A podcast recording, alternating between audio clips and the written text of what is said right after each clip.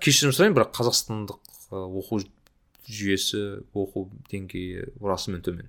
Вот осыған тоқталайық енді осыған бұл жерде қазақстандық студент пен еуропалық студенттің айырмашылықтары қандай вообще? Қалай айыруға болады екі адам тұр мысалы? Мен енді айта алмаймын ғой олардың айырмашылығы бар жоқ деп өйткені мен оқымадым шетелдік университетте. Бірақ мен бір затты точно айта аламын. Көп затты университет кезінде шешуге болады. Яғни мысалы адамның а, мировоззрение дейді ғой көзқарасы өмірге деген былай несі отношениясы с- осы бакалаврдың кезінде ыыы көбінесе мынау айқындалады екен да даже магистратураның кезінде емес. Именно бакалавр неге? Өйткені ол максимально адамның миы былай ыыы көзқарасы айқындалатын кез екен да. Ыыы и мысалы мен араласқан кезде мысалы там стэнфордте гарвардта оқыған немесе сондай бір топ университетте оқыған балалармен айтайық кәдімгі казгуда оқыған баланың әңгімесін тыңдасаң екі түрлі әңгіме айтады да саған. Мүлдем өйткені не өйткені ыыы бұл жүйе ғой. Вот мысалы қараңызшы мысалы сіз оқыдыңыз ғой ыыы университетте дұрыс қой. Бірақ ыыы енді расын айтыңыз көшірдіңіз ба сіз бір рет болсын? Көшірдік. Бір рет емес көп рет көшірдім мен. Мойындаймын мен көп рет көшірдік. Иә көшіреді. Вот вопрос. Неге сіз көшірдіңіз? Енді бітіріп қойдыңыз неге көшірдіңіз сіз? Бұл сұрақты ойланбаппын мен бұл сұрақты бар ғой. Көшірмесек те жүре алатын едіңіз ғой. Оңай нәрсеге көбірек ұмтылатын шығармыз мүмкін. Содан деп ойлаймын мен көшірген себебім. Вот қазіргі студенттер вот, вот тыңдап отырсың. Неге сіздер көшіресіздер? Сұрап осы сұраққа конкретно жауап беріңіз жауап, жауап бергенде де білмеу үшін емес. Конкретно неге адам көшіреді? Менің ойымша адам көшіреді только бір жағдайда. Адамға ол ол адамға ол керек емес и ол көшіреді. Болды мен, осыны осылай түсінемін. Яғни сен бір сабақты көшірдің ба значит сен ол сабақта қажетсініп тұрған жоқсың. И бірақ егер сен ладно бір сабақ дейік. Егер сен бір сабақ екі сабақ үш сабақ и тем более ол сен мамандығыңа қатысты сабақтар болсын сен не үшін оқып жатсың деген сұрақ пайда болады ол уже бір күшті бір не бар осыған орай бір м рас па өтірік па бір әңгіме бар. Бірақ күшті өзім маған ұнайды притча дейді ғой. Бір ііі есінде болса мәскеуде оқитын бір қыз юридический факультетте оқиды екен. Юридический факультетте оқиды и бір мамандық мамандығы бойынша бір сабақ болады екен. Ол сабақты бір еврей кісі алады. Еврей кісілер өте бір консервативті өте бір сондай қатал ол сабақты оқыған адам бәрі құлайды екен либо анағы ретекке қалады екен в общем бәрі қорқады екен ана кісіден. Сол кісі қыз дайындалады экзаменға ары бері сөйтіп сессияға келеді. Мынау қолындағы анау книжкасын береді. Книжкасын береді бүйтіп. Ана кісі отырады бетіне қарайды екен. Мына сұрақ қойды сен ыыы сенде екі вариант бар қазір депті не сен ыыы тапсырасың және үш аласың депті. В лучшем случае. Ммм, жақсы тапсыр. Немесе ештеңке тапсырмайсың мен саған бес қоямын деген. Енді тұрасың. Просто тұрасың да кетесің. Бес қойып беремін деген. Вот осындай сұрақ қойыпты да. Ана қыз енді прям түсінбей қалыпты. Сіз неге олай сұрақ қойып отырсыз деген ғой. Неге сіз ондай сұрақ қойып отырсыз маған деген ғой. Өзі ана кісі өте оңай жауап беріпті. Жауап оңай? Сен ты мой конкурент? депті. В смысле конкурент? Деген ну ты же юрист деген сен юристсің ғой иә мен де юристпін вот сен ертең бітіресің мына сабақты біліп шықсаң сен маған ертең жұмыс бермейсің депті. Өйткені сен сияқты жас балалар көбірек алады да ыыы сендер сияқтылар көбейіп кетсе менің жұмысым азаяды деген ғой. Сендердің тупой болғандарың маған жақсы деген осы білмей шыққандар маған дұрыс. Әдемі әдемі. Сондықтан сенде выбор деп либо сен үшке тапсырасың қазір либо сен шығып беске тапсырасың. деген сөйтіп ана қыз тапсырған үш алған бірақ кейін сол мықты юрист болып шықты да соңында. Осы сабақ қатты берді дейді да мен не үшін оқып жүргенімді көрсететін. Яғни айтқысы келген баға мүлдем ештеңке алмайды. Вот ереке мысалы сіз бағана көшірген сабағыңыздан үш алсаңыз бір нәрсе өзгеріп кетер ме еді қазір? Өзгермейді шынына келгенде жоқ бір нәрсе өзгерер ме еді? Ладно сіз стипендиядан айырылдыңыз ладно сіз бір нәрсе болатын еді мысалы. Бірақ бір нәрсе өзгерер ме еді сол кезде? Қазір өзгерер ме еді? Ештеңе өзгермес еді. Бірақ айтасыз ба не өзгерер еді? Өзіңізге деген отношениеңіз өзіңіздің алдыңызда ешқандай ұялу деген сезім болмас еді сіздің алдыңызда? Мен ақыл оқыдым мысалы. Вообще ешнәрсе өзгермейтін еді. Вот сіз ақыл оқыдыңыз. Онда сіз не үшін көшірдіңіз ол кезде вообще? Сіз тем более ақыл оқисыз сол жерде. Ну, мысалы да вот саналы сұрақ қою керек та адам не үшін жасайды оны? Өз өзіңнен не күтіп отырсың сен? Я просто ыыы білмеймін вот шетелде оқу деген осы ол жерде шетелде бағанағы оқу ол как раз таки осыны жақсы түсінеді. Мысалы бізде көп болған ғой случай. Мысалы бізде бір балалар кореяда оқыған да. Сөйтіп кореяға барған ыыы бүйтіп кірген да экзамен болып жатыр дейді да. Экзамен кірді мұғалім кірді айтты мына бәрілеріңе экзамен таратып бердім. Жазыңдар деді и жиырма минут болар болмас кетіп қалды жиырма минуттан кейін шығып кетті дейді класстан. Мына біздің қазақтар бүйтіп бір біріне ә давай әкел деген ғой. Ә от души көшірген көшірген көшірген сөйтіп ертеңіне көшірген адам бәрінде ііі ретейк дейді да. Фейл бәрінде фейл дейді. Мұғалім болмаған ана жерде камера жоқ. Сонымен қалай олай болған? Өзінің одногрупниктарды сдавать еткен. Яғни сдавать еткендегі де қалаңызшы бізде бізде бір жаман бір мәселе бар. Сдавать ету деген сөз бар да. Вот біз как будто бір зонада жүрген сияқтымыз бар ғой. Как будто біз бір зекторымыз секілді бір өте жек көретін сұрақ сдавать ету деген. Яғни біреу көшірді деп айту деген сөз. Стукач дейді. Иә мысалы олар түсінген өзінің бағана бағана корейлік кореец ә, студенттер көрген ғой көшіріп жатқандарын. Яғни бұл жерде бір заңсыз бір іс әрекет болып жатыр деп түсінген. И бәрі айтқан мына мына мына мына мына жігіттер көшіріп жатыр деп айтқан. Өйткені не өйткені өздеріне тиеді ертең. Аналар көшіріп алып жақсы баға алса олар алмаса понятное дело не болады. Тем более ойлап көріңізші мысалы мен даже иногда ойланамын мен мысалы мед университет бар ғой мед медицинский университет асфендияров атындағы немесе басқа университеттерге. Ә, мен есімде түсер кезде андай нелерді қарайсың ғой түсетін балдарды дан мед университеттер мына стоматология сияқты хирургия сияқты мамандықтар болса в принципе төмен балдар есімде болса. Мысалы общая медицина деген сияқты. Балдар жоғары болмайды ол жерде. Почему то и ойлаңызшы енді вот бала үшке оқыған әрең әрең бір мына ент тапсырып әйтеуір бір жаққа түсемін деп медицинскаға түс медқа түскен и вот сол ертең сені емдейді ана бала. Көшіріп көшіріп әбден құдай сақтасын бір жерің ауырып келдің да ана ана бала сол соны білмейді өйткені көшірген әбден кезінде сабақ тапсырамын деп. И вот соған емделгің келе ма сен? И ол кез келген затпен сондай да мысалы. Сен ыыы білмеймін даже машина жүргің десең де білетін адамға жөндеткің келеді мысалы. Мына жерде мысалы өкініштісі подкаст ана эмоцияны бере алмайды да. Мен даже если там студент болмасам да менде андай бір чувство жатыр типа мен көшірмеймін енді деген сияқты мен даже студент емеспін негізі. Бірақ уже басымда сондай ой келіп жатыр да. Вот мына жерде тыңдап отырғандарға мына тақырып маған қатты ұнап жатыр вот осыған байланысты жалғастыра берсеңіз иә не айтып жатсыз мен айтқым келгені өзіңді алдауды тоқтатайық дегенім ғой. Алдамай ақ қойыңыз өзіңізді. Ешкім қалай айтсам екен өзіңізді алдап ештеңе жақсылыққа бармайсыз. Оның орнына меритократия деген сөз бар. Өте жақсы сөз. Ол деген не? Ол деген өзіңнің компетенцияңмен өзіңнің біліммен және өзіңнің бағанағы барлық әрекеттеріңмен ыыы жетістікке жету. Яғни ешқандай аға жоқ мен, мен өзім өзім туралы айтайыншы. Мен менің бірде бір ағам жоқ ондай. Мен туған ағам бар бірақ мен айтқым келгені мына ағашкаларым жоқ мен көтерген. Маған прям құйып тұрып инвестиция салған адамдар да жоқ. Бірінші кезекте енді алла алланың себебінен екінші еңбектің себебінен деп айтамын да. Еңбек үшінші орта. Орта әсер етті маған қатты өзім. Причем бірақ қара ортаны мен өзім таңдадым. Орта маған былай түсе салған жоқ бастан. Мен ортаны мектепке де өзім специально жерге сол жерге түстім. Университетке сол жерге специально түстім. И орта жұмысқа да өзім специально бардым. Вот бүкіл таңдау ортаны таңдауда болып тұр да бағанағыдай. И маған өтірік алдамау деген себебім просто білмеймін мен ыыы бағанағы неге шетелдік университеттерді жақсы деп айтқан себебім неге бір корейский университет айтайықшы мысалы сізде бір корейский клиникаға баруға болады және қазақтың бір клиникасына баруға болады. Енді ойланып қараңызшы корей университетіне оқыған бала скорее всего никогда көшірмеген ана хирург жігіт. Көзі талғанша оқыған. Әбден миы ашып короче сегіз он жыл оқып сол жақта қазір жұмыс істеп жүр. Зато білет бәрін. Ана жерде ойбай қызыл дипломға бітірген бірақ әбден души көшірген бір бір жігіт отыр да. Өте қызық кәдімгі қазақстанның реалистісі болады. И ойла сен анаған барасың ба? И көбісі қызық қой бізде. Бізде адамдар жайлы ойланбайды даже отырып бәрі ойлайды бәрі біледі ғой біледі деген. Қайдағы білген білген көбісі вообще не емес. Компетенция өте төмен ғой врачтардың арасында. Тем более мына коронавирустың кезінде вирустың кезінде ол көрсетті де.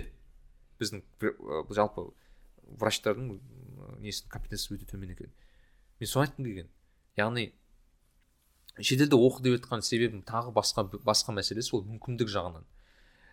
А мүмкіндік дегенде мысалы сіз айтайықшы бағанағы несіз хирургсіз вот немесе білмеймін басқа бір инженерсіз ғылымға кеткен адамсыз. Көптеген университеттер ыыы лаборатория береді сізге жасау үшін. Ыыы немесе басқа да заттар береді химиктарға әсіресе мысалы инженерлік мамандықтарға мысалы лаборатория немесе бағанағы гранттар тауып береді сіздерге. Қазақстанда ондай жоқ. Максимум назарбаев университетінде бар болуы мүмкін кимэпте болуы мүмкін. Бағ бір екі кбту сияқты мектептерде болуы мүмкін бірақ в основе жоқ бізде ондай. Бес процент примерно. Иә мысалы ә, мен подкастында аяулым берікбаева деген ә, химик биолог ә, химик ә, phd жасап жүрген бір қызбен жасаған едім подкаст. Ол қыз ә, астанадағы енуда бітірген. Кейін анау ә, назарбаевты кажется оқыған. А потом ә, phd қазір жапонның бір университетінде жасап отыр токиодағы. И вот сол кезде айтады да ә, профессорлар жағынан яғни ә, кредитный системаның дұрыс жасау үшін мәселе былай болу керек та сен ә, студент ретінде мұғалімді таңдай білуің керексің да. Яғни мысалы мен математика сабағы болайын деп жатыр мысалы да мен менде выбор болады. Мен асқар жұмаділдаевты таңдаймын. Бір басқа бір мұғалім таңдаймын. Басқа тағы мұғалім менде бір выбор бар былайша айтқанда. Таңдауға. Мен мен айтамын асқарға таңдаймын. Мынадан мына таңдаймын. И өзім білемін қай мұғалімге баратынымды. И вот осындай осындай а, выбор беретін университеттер бізде санаулы ғана. Ол кбту кимэп назарбаев и мүмкін тағы бір екі университеттер бар шығар. В основе бізде былай бір мұғалім бар вот сол мұғалімге өлгенше сол мұғалімде боласың выбор жоқ сенде. Мен айти университеттің бір м еткен себебі мен өте бір андай студент болдым расын айтқан кезде м бір нәрсе ұнамаса до конца баратын ұнамайды деп. И мен ұнамайтын себебім мысалы маған бір шал сабақ беретін. Вот откровенный шал. Ә, бір ә, сабақтан сети деген бір нетворкинг деген сабақтан берген. Вот шалдың шалды и андай ә, е жаңа зат білмейді е бір жай сөйлейді өте бір консервативті блин анау сабақ қалай беріп жүр дейсің профессор деген атағы бар. И мен ауыстырғым келетін да и маған қырсыққанда соң екінші курста да соны береді. Үшінші курста сол бір сол есімде сол, сол шалдан құтылған күні мен бір прям рахаттанған едім да мысалы. Ұнамайды. Бірақ сол кісі үшін менің осы сабаққа деген отношением бұзылып кетті. Өйткені ана кісіні көріп оқығым келмейді ана желание болмайды ана кісіні оқып көргенге. Сондықтан мен ә, өте көп зат мұғалімге профессорларға байланысты бағанағы аяулымның айтып алған себебі мысалы аяулым айтады бізде мысалы үш төрт профессор болуы мүмкін сабақ береді. Қалған профессордың бәрі ғылыммен айналысады дейді да. Сабақ беру оларды вообще қызықтырмайды. Негізі университеттің вот менде сұрақ ереке. Университеттің мақсаты не? Университеттің мақсаты менің ойымша студентке байланысты студентке байланысты емес вообще в принципе в принципе ә, ненің университеттің институт ретінде мағына ә, несі қандай мағынасы қандай? Нақты мамандарды қалыптастыру деп жауап беруге бола ма бұл сұраққа? Жоқ. Олай емес. Өйткені ол үшін техникумдар бар. Мамандар жасап береді. Техникуммен қара техникум мен колледж бен университеттің айырмашылығы қандай?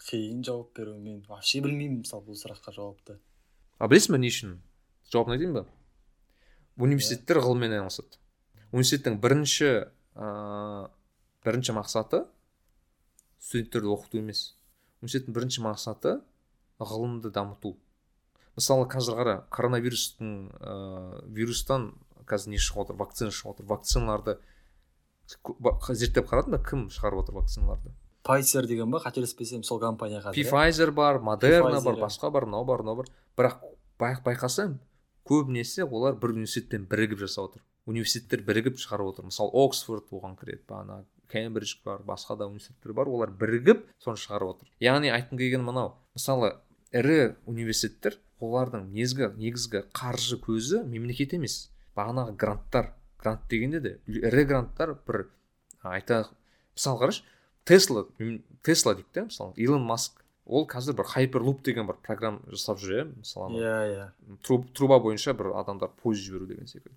Вот олар какой то бір проблема тап болды мысалы да. Бір зат жасай алмай жатыр. И өте қиын бір бір физикалық бір заңдылыққа байланысты бір зат деп айтайық иә мысалы. И олда инженерлер бар бірақ инженерлер оған шеше алмайды. Инженерлердің негізгі шешетін заты ол емес. Ғылым емес олардың негізгі мақсаты олардың мақсаты там құрастыру и так далее. Олар не істейді? Олар барады да оксфордқа барады. Немесе тағы бес алты университетке барады айтады. Міне короче задача дейді. Міне мынау хайперлуп мынау задача сендерге. Егер шешпесеңдер осынша ақша береміз сендерге и олар короче бүкіл бағана мықты дейтін студенттерді шақырады бағана нелерді шақырады бағананы шақырады. Бүкіл бар ғой сен қазір қолданып жатқан заттардың көбісінің сексен проценті тоқсан проценті университетте уни- университеттің кезінде пайда болған даже сен қолданып жүрген google университетте пайда болған зат.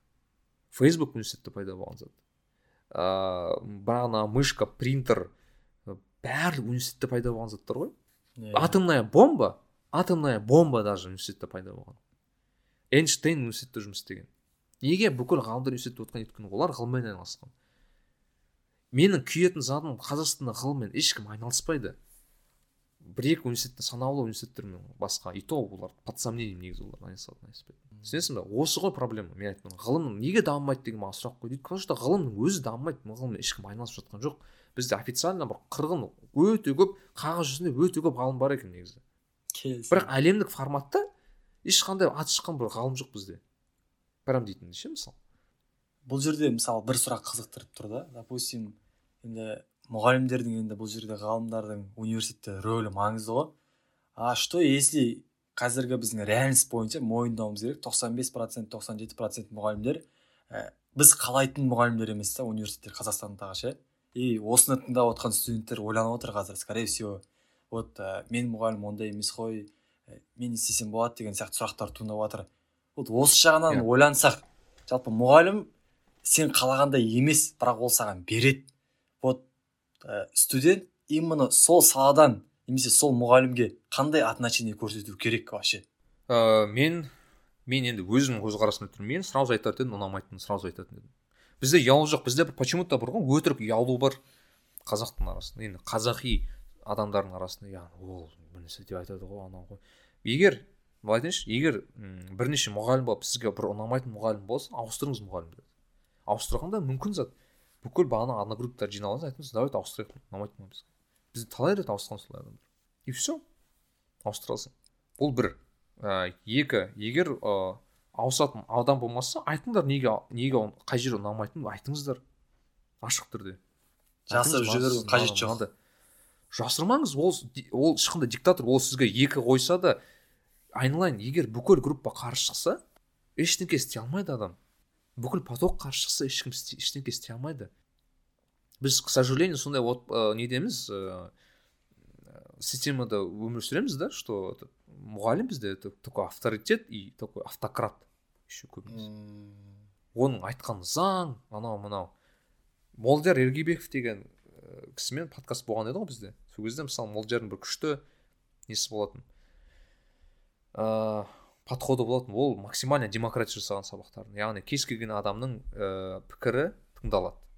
Мұғалімге ұстазға қарсы пікір айтуға болады. Ешкім ешкімді былайша айтқанда шеймить етпейді сол үшін. Бәрі мындай неде өте бір демократия былайша айтқанда и вот осы жетіспейді. Өйткені мен есімде ыыы бір мұғалімдер болатын олардың сөзің мүлдем өтпейді ғой. Қарсы мнение айтуға болмайды даже. Көп болды ондай мұғалімдер. Шыны керек. Менде де болды. И оларға таң қаласың типа и, и че сен ты че хочешь научить деген сияқты. Не не үйретіп отырсың ғой мен мен өзім қазір қызға айтайын мен өзім сабақ бергенмін екі мың он тоғызыншы жылы кбту да и мен енді эксперимент болды да мен чисто маған ә, фуат бей деген кісі бар. Көбісі танитын шығар кбту да фуат бей деген кісі маған хабарласып осы бір сабақ бар осы сабақтан бере аласың ба деді. Мен айттым давай берейік көрейік келдім ә, бұл курс болды яғни бір көп адам болған жоқ ары кетсе бір он он бес шақты ма адам болды курсымда. Кешке болатын болды. Өте жұмыстан кейін барадым и келе салып мынаны айттым. Жігіттер қыздар мен сендерге анау сендер үйретіп жүрген мұғалім емеспін. Менің жұмысым бар ә, істерім бар проекттерім бар анау мынау. Бірақ мен сендерге бір зат үйреткім келіп отыр. Ол менің мамандығымды дұрыс үйреніп жұмыс істей алып кету. Кейін осы ә, мақсатым сендерге келіп отқан. Осы курс бітіргеннен кейін осы мамандықпен жұмыс істеулерің дедім. Бірден бізде 15 апта бар дедім. 15 аптаның ішінде 15 аптаның соңында мен сендер маған резюме беріп жұмысқа тұру- тұру- тұруларың керек дедім. Түсінікті ма дедім да сразу сосын сұрадым. Жақсы деді жақсы деді. Сөйтіп мен оларға өте сабақ бере бастадым. Сабақ бергенде де өте андай нестандартный бердім сабақтарды яғни ыыы лекцияларым өте аз болды өте көп практика бере бердім. Жасадым мысалы андай жұм- жұмыс жасап кел андай жұмыс жасап кел мынаны есептеп кел мынаны қарап кел деген сияқты. Оларға өте көп сондай не бере бастадым. И және де сабақтың үстінде ә, даже сабақты мысалы жиырма отыз минут түсіндіремін қалған уақытта олар либо маған сұрақ қояды либо біз просто сидим отырамыз да и просто обсуждаем. Не обязательно сабақта даже.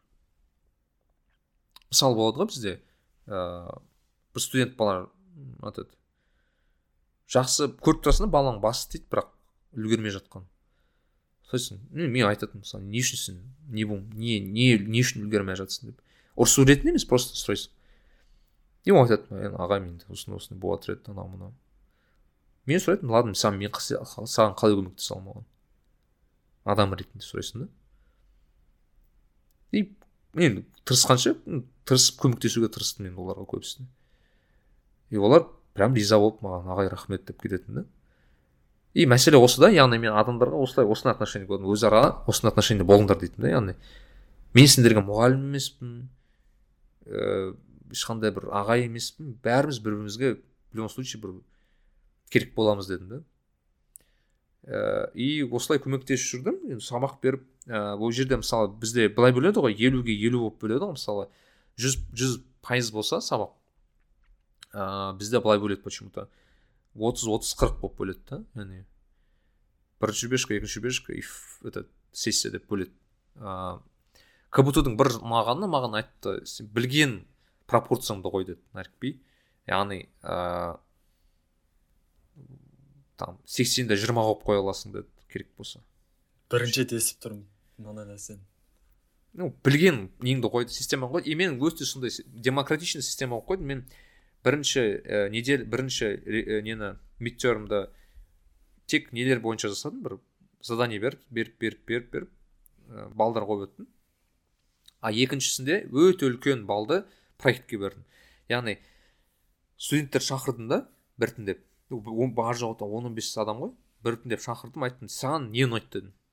Не жасағың келеді сен өмірде не істейсің мысалы бір кісі болды бір қыз болды мен фильм көргенді жақсы көремін деді оны давай онда біз саған кинопоиск жасайсың бізге дедім кинопоисктің приложениесін жасаймыз мынандай мынандай сайттар бар мынандай мынандай нелер бар осы осы осы жерден аламыз дизайнды осы жерден аламыз анау мынау оған примерно проект расписать тех задание беріп бердім и вот осы келесі не бойы маған осыны көрсетесің дедім осыны прогрессті көрсетесің деп айттым ыыы басқа жігіт болды мысалы мен музыкамен айналысқым келеді давай музыкальный приложение жасаймыз басқа жігіт болды да мен енді былайша айтқанда әркім өзінің қызығушылығына байланысты бірінші жасағысы келеді проекттерді және де мен басқа зат айттым оларға бұл проекттерді кейін сендер портфолио ретінде қолданасыңдар дедім. Сондықтан бұны жай просто там баға үшін жасамаңдар дедім да реально жасаңдар дұрыс. Деп. И как бы одан бөлек еще оларға проектті қалай жүргізу керектігін түсіндірдім. Кодтан бөлек яғни. Project менеджмент қалай жасау керек қалай там спринт деген понятие бар әртүрлі методологиялар бар соны түсіндіруге тырыстым. Енді ыыы он бес апта өткеннен кейін почти енді бәрі нормально жасады. И мен ы, былай жасадым. Өзіме ұнаған студенттердің көбісін жұмысқа тұрғыздым өзім. Яғни ә, бір жігіттің бір жігітті өзіме алдым стажер ретінде жұмыс істеп жүрген компанияма. Екінші бір жігітке ә, не жібердім? Енді реферал дейді бізде енді рекомендация бердім. Мынандай мынандай жерге бар компанияға. Резюмеңді алып сол жаққа бар мені балалар таниды дедім да. И ол оның баланы да алған екен сол жерде. Мен, мен өйткені мені танитын балалар. Өйткені енді кімнен келдің десе нәрікбиден келдік деген а онда жақсы мына нормальный бала болу керек деген секілді. Ал, ал солай алғандар болды. А потом ну яндексқа тапсырған балалар болды. Ну короче нормальный там көбісі жұмысқа тұрды енді. Жұмысқа тұрмаса хотя бы бір нәрсе біліп шықты. И даже мен ыыы өзі курс біткен кезде мен уже кетіп бараттым осы көшіп бараттым да неге амстердамға. И мен ә, даже олар шақырып ә, маған жол аяқ жасап ағай давайте деп не істеп родной болып кеттіңіз ғой қысқа уақыттың ішінде. Э, иә и олар даже мына алматыға келген сайын жазады кездесеміз оларға олардың миларын ашытамын не істеп жүрсіңдер сендер деп деген секілді да яғни дос болып кеттік уже. Вот осындай жетіспейді да бізге. Деп ойлаймын. Мен өзім пример болғым келді соны со- өзім сондай үлгі ретінде болғым келді оларға. И даже мысалы кез келген затты ойлансам олар жайлы ойланасың. Яғни оларға қандай көмек бере аламын деген секілді. Менде бір кішігірім бір мақсат дей ма арман дей ма мұғалім болып көргім келеді. Меніңше құдай қаласа бірнеше жылдан кейін болып көретін де сияқтымын негізі ә, мына бір осы тақырыпты талқылағанымыз өте жақсы болды. Өйткені жаңа айтқандай бізде ұят сезімі көбірек бар ғой енді. Білмеймін не үшін ұялып жүргенімізді өзіміз білмейміз көп кезде ше. По идее ол адамдікі дұрыс емес болса да қоя салшы қоя салшы деген менталитет қазақтардың бәрінде бар сияқты. Бірақ енді именно осы тақырыптан кейін уже адамдардың андай енді азаматтық позициясы дейді ғой. Сондайдың пайда болғанын мен де қатты қалаймын. Егер мұғалім ұнамай баратса дұрыс емес іс әрекеттер жасайтын болса шынымен де деканға мысалы проректор группа болып өтініш тастаған дұрыс. Давайте тыңдап отырған адамдар осы нәрсеге келісіп алайық егер мұғалім немесе система сіздерге ұнамай жатса сіздер ол системаны өзгертуге хотя бы бір шаг болсын жасауға тырысу қажет. Ә, енді бізде енді соңғы сұрақтардың бірі десем де болады. Осы сұраққа өзіміз жетіп тұрмыз негізі. Ә, бізде андай болады ғой студенттік кезде ойын сауыққа жаңағындай әртүрлі достар болады әртүрлі ойындар болады. И нәпсіге беріліп кетеміз былайша айтқан кезде. Вот ә, студенттерге андай нәрсе жетіспейді да маған ә, әлі де жазады ә, осындай эфирлердің соңында мотивациялық нелер қонақтар айтсыншы деген сияқты. Вот нәрікби мырза мысалы жаңағы айтқан студенттерге ә, көп қызыққа еріп кететін студенттерге бір екі андай жігерлендіретін сөздер керек еді негізі. Бір екі кейс айтсаңыз. Андай халява ұстап қалған жігіттерге ма? Иә андай беріліп кете беретін жігіттерге бар ғой мысалы. Істеп жүреді негізі нормально. Бірақ бір қызықтың ұшы көрінсе кетіп қала беретін адамдар болады ғой сондай. Мен былай айтайыншы бағанағы айттым ғой молдияр деген кісі туралы. Осы молдиярдың бір жақсы басқа бір сөзі бар. А, университет дейді. Енді оның айтқан сөзі. Университет ол жастардың ойын сауық кешені деп күшті айтты да маған сол сөз ұнап қалды яғни айтқысы келгені ә, студент студенттік шақ жалпы ол өте қызық өту керек негізінде. Ол жағынан иә мен келісемін сызық өту керек. Бірақ бағанағы шектеу бар да шегі бар оның да. Яғни ә, қызық болам деп оқудан шығып кеткен балалар білемін мысалы. Ә, қызық боламын деп бір жаман жолға түсіп кеткен балаларды да білемін. Яғни айтқым келген қызық болу керек екен деп ә, шектен асып кетпеңіздер дегенім ғой. Яғни мен өзім жайлы айтамын мен тек бағанағы сабақ оқып жүрдім деп айта алмаймын.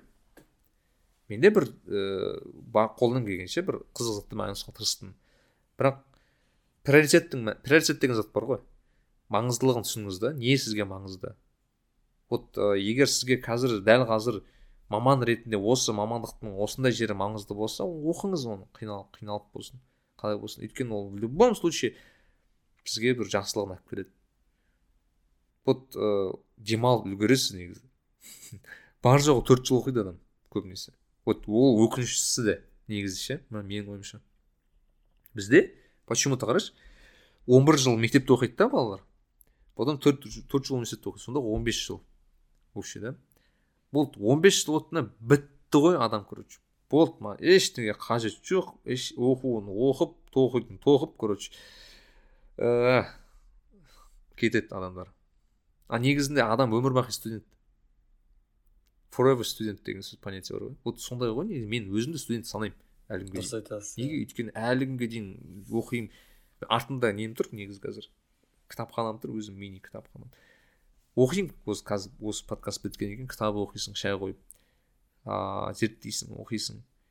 Неге? Өйткені ыыы мынау бағанағы көптеген ислам ғалымдарда бар ғой. Мысалы бір кісі болған екен ә, уже қарт болып бағанағыдай төсек тартып арғы дүниеге аттанайын деп тұрған кезде бір хадисті ма бір естіп қалып барып қалам қалам мен руч, ручкамен там қағаз алып жазып отыр дейді да соны. Сөйтіп жаңағы шәкірттерге айтады екен сіз не істеп отырсыз соны? деп. Өмірді көрдіңіз қанша жүзге келдіңіз уже әлі жазып отырсыз десе. Өмір бақи жазып өтемін деген да. Сөйтіп ол кісі сөйтіп кеткен екен да өмірден. Мықты. Яғни айтқым келгені бағанағы студент болу қарашы студент болу деген университет туралы емес. Студент болу деген одногруппниктер одногруппник болу болу болмау емес. Қызық болу болмау емес студент болу ол ішкі сезім негізі. Яғни үйрен, үйренуге талпыныс болу а жаңағы ашық болу ыыы қорықпау бағанағы осы қасиеттер ғой негізі студенттер. Студент бала ол кім? Қалтасында ақша жоқ болса да уверен жүретін жігіт. Ыыы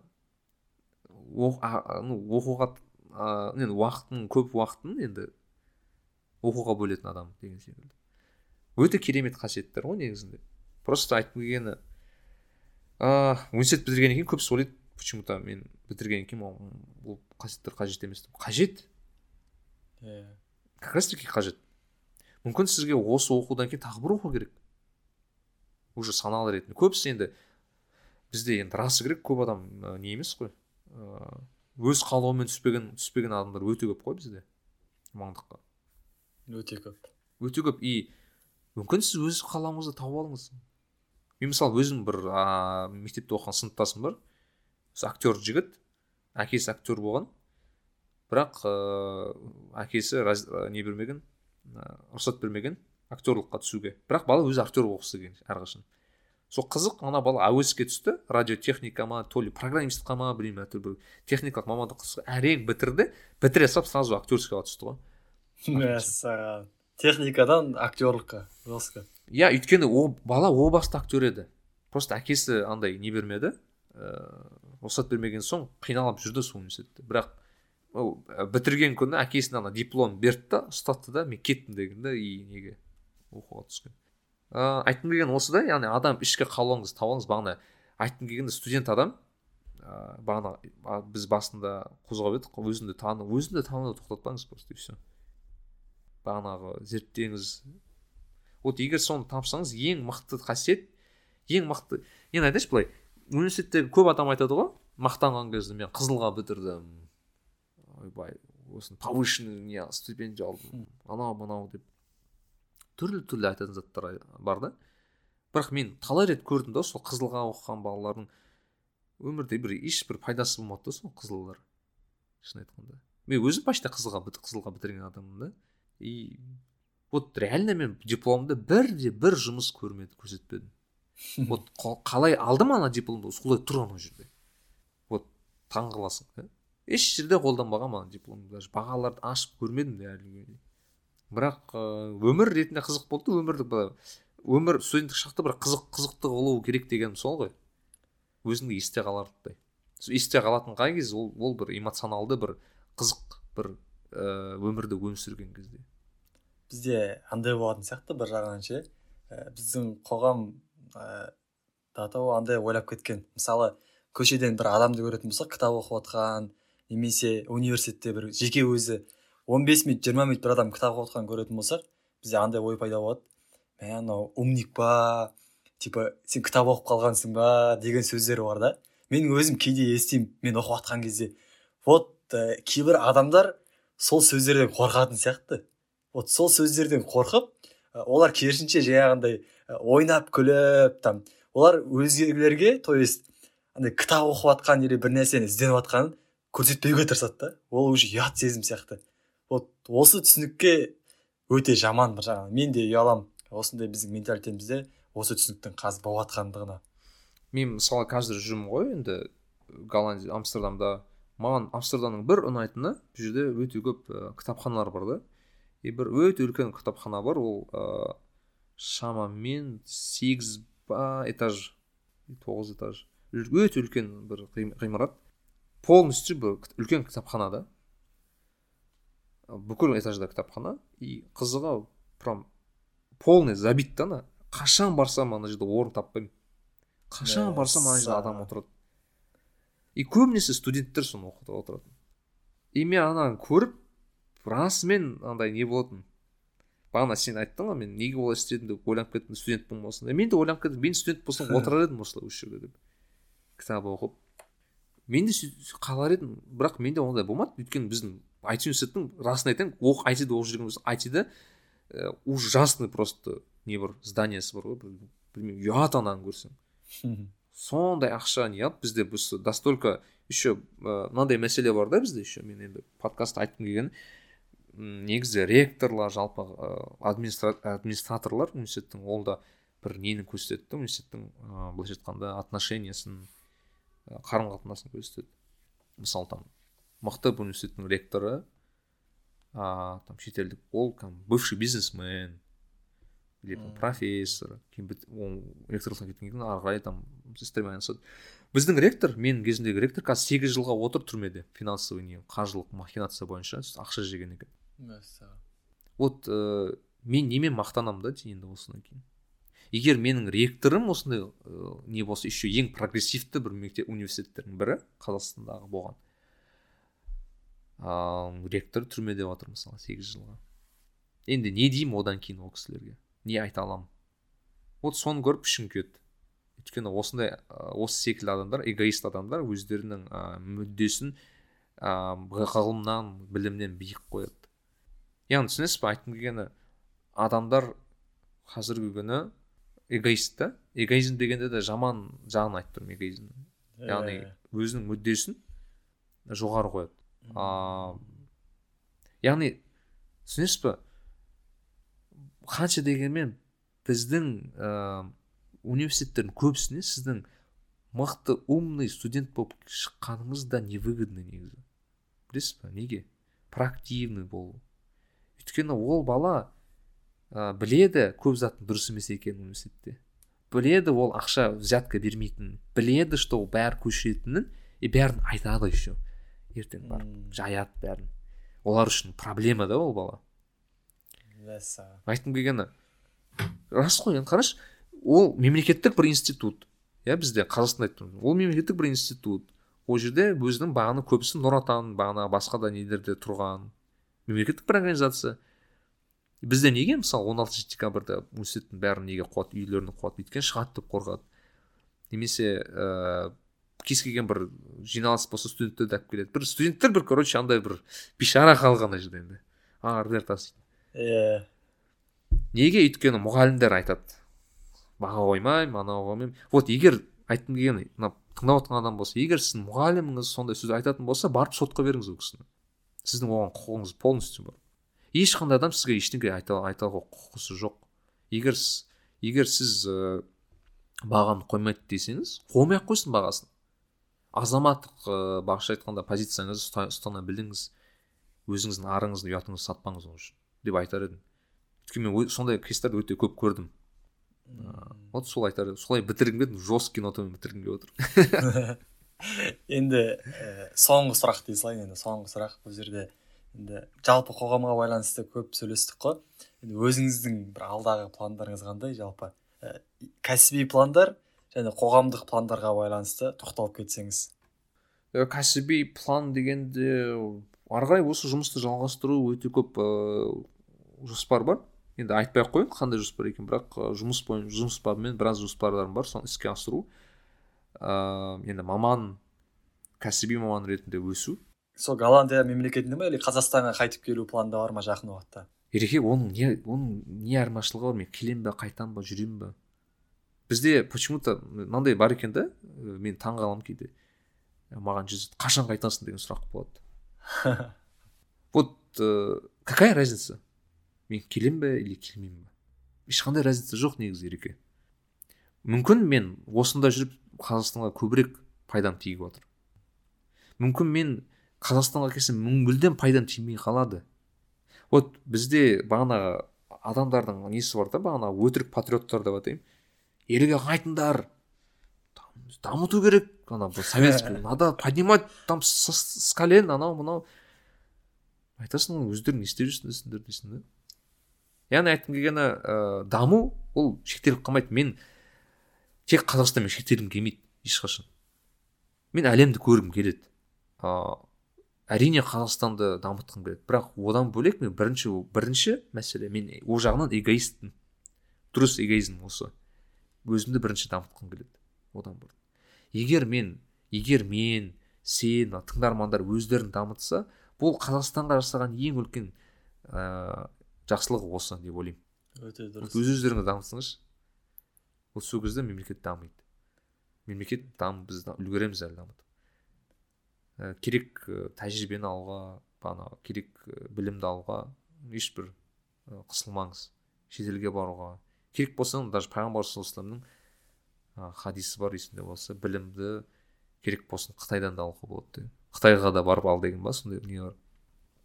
Мен айтқан ә, кез келген жерге барып алу керек білім қазақстанмен ешбір шектелмеңіздер. Бізде почему то бар бағанағы. Мүмкін біздің ыыы мәдениетімізде шығар мүмкін басқа бар шығар. Бізде бір байланып қалу деген зат бар да яғни қазақстаннан ары қарай көрмейді өзін. Шекара бар. Шекара бар иә бізде вот қазақстанның шекарасы бар ары қарай баруға болмайды бізге. Неге? Деген сұрақ қойсаң жауап бермейді. А ешқандай шекара жоқ. Неге шекара жоқ? Өйткені білмеймін мысалы бұрында ә, мен жиі айтамын осы кейсті. Мысалы бұрында үндістерді үндіс халқын үнділерді деп айтайық иә оларды ыыы көбісі иммигранттар деп тиісетін олар көбісі енді шетелге кететін америкада жүретін бағанағыдай. Айти компанияларға кіретін и так далее. Өте көп жас буын кетті да шетелге. Бірақ сол жас буын қазір ең мықты дейтін жерлерде отыр. Иә сондар Google- мысалға. Гуглдың сеосы үндіс иә. Майкрософттың сеосы үндіс а, біздің компанияда үндіс жігіттер көп жақсы жерде отқан а, кез келген ірі IT компанияны қарасаңыз үндіс бір жігіт табасыз. Енді олар маған десең. Үндістанға ең үлкен ә, не авторитет беріп отқан осы жігіттер. Мысалы да қайтпағандықтан как раз таки қайтқан кезде олар отпасы еді андай высокий позицияларда негізінде. Сондықтан мен айтарым ә, мен білмеймін пока не істерімді бірақ алда бір жоспарлар бар соларды орындауға тырысамын. Бірақ пока енді қазақстанда емес деп ойлаймын. Енді шетелдік жоспарлар бар алатын. Ал ә, өзім енді шығармашылық ә, жоспарларға келсек енді подкаст дамыту енді қазақ тілді подкастты дамытқым келеді.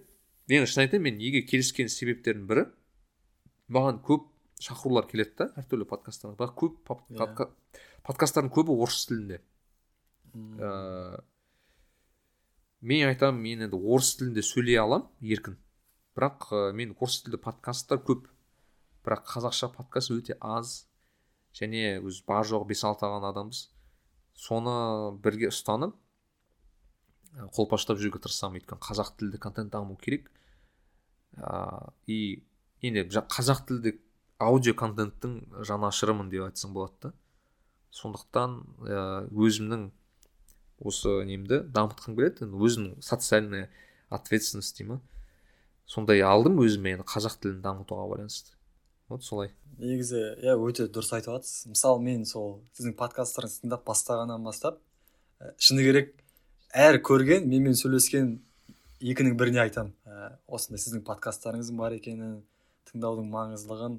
Енді сіздің мысалы подкастыңызды мың адам тыңдаса соның енді төрт бесеуі примерно менен болуы мүмкін. Енді дәл сол сияқты ә, енді шынымен дұрыс айтасыз. Яғни бір адам екінші адам тартады үшінші адам тартады. И осылай осылай. Біздің мақсат енді подкасттың жалпы конкуренттері осы музыка ғой былайша айтқан кезде яғни шетелдің музыкасы мен қазақша подкаст. Мен всегда айтамын да бір тыңдалған подкаст ол мың музыкамен там он мың вайнмен тең по идее осыған келісесіз бе? Иә. Ол мен былай айтамын ә, мысалы подкастты тыңдау ол андай да зат та еще ол адамға кез келген подкаст ұнай бермейді. Бірақ мен мысалы подкастты тыңдағанда бір затпен ә, бірге жасаймын. Мысалы мен таңертең жүгіремін. Ол таңертең жүгіру оңай зат емес негізі. Өзің қиналуың керексің басқа да зат істеуің керексің. И мен үйреніп алдым мына таңертең тек подкаст тыңдаймын. Мысалы шығамын кроссовкамды киемін и сразу подкаст қосамын и жүгіремін кеттім.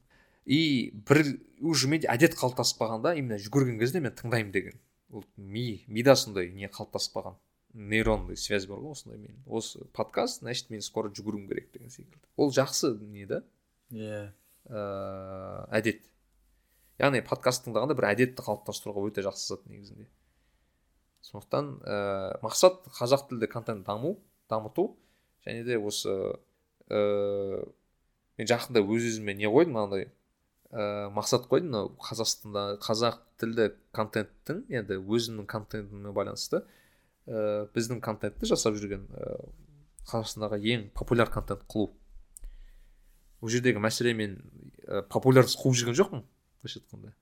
Иә керісінше ә, қазақ оқырмандарын кішкене оятқым келіп жатыр да солай.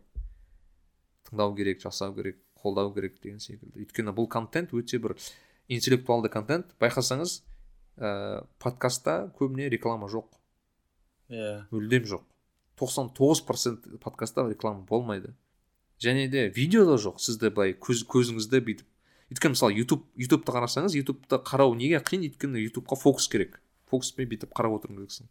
Внимание керек деген секілді. Өтіп кетемін деген секілді. А подкаст олай емес. Тек саған бір керек информацияны былай сығып құлағыңа ұстап берді еще и реклама жоқ. Бесплатно жатыр қол астында. Адамдар соны тыңдамайды. Одан вайн немесе тик ток қарап кетеді. Сондықтан подкаст тыңдау керек. Бірақ ыыы подкаст тыңдай тыңдау үшін контент болу керек. Жақсы пайдалы ыыы сапалы. Иә өте дұрыс айтасыз. Ә, құдай қаласа енді сол өзіңіз айтқан планға жете беріңіз подкастқа байланысты. Енді бүгінгі сұхбат менің ойымша өте пайдалы болды. Ә, көрермендер үшін тыңдармандар ғана үшін емес мен үшін де өте жақсы болды. Сізге үлкен алғыс айтамын енді алдағы уақытта осындай сіз де енді жиырма бірінші ғасырдың былайша айтқан кезде енді ағартушылардың қатарындасыз ғой енді сізде енді андай. Қатты айтып кеттің ғой жетсін сол мен, мен де ойланып жатырмын қатты айтып кеткеніме бірақ қатты айтқанмен біз вот осының өзін дұрыс қабылдай алмаймыз да негізі на самом деле ше. Бірақ бір подкасттың өзі мысалы екі мың үш мың адам тыңдайды. Вот ол күшті сияқты менің ойымша. Вот енді осы сан ә, еселеніп көбейе берсін дегім келеді. Ә, кәсіби жағынан да қоғамдық жағынан да жеке салалар бойынша да сәттілік тілей отыра ә, сізге енді соңын аяқтай алмай қалдым того мен андай не болып кетті да уже рахмет нәркен мырза иә иә сізге рахмет сұрақтарыңыз өте қызық болды тыңдармандарға да қызық болды деп ойлаймын енді. Тырыстым барынша. Ы, қызықты қылуға иә студенттер болса көшірмей сабақ оқыңыздар деп айтамын Ә, жақсы онда құрметті тыңдармандар. Ә, осыншама уақыт бізбен бірге болғандарыңызға рахмет. Келесі эпизодтарда көріскенше.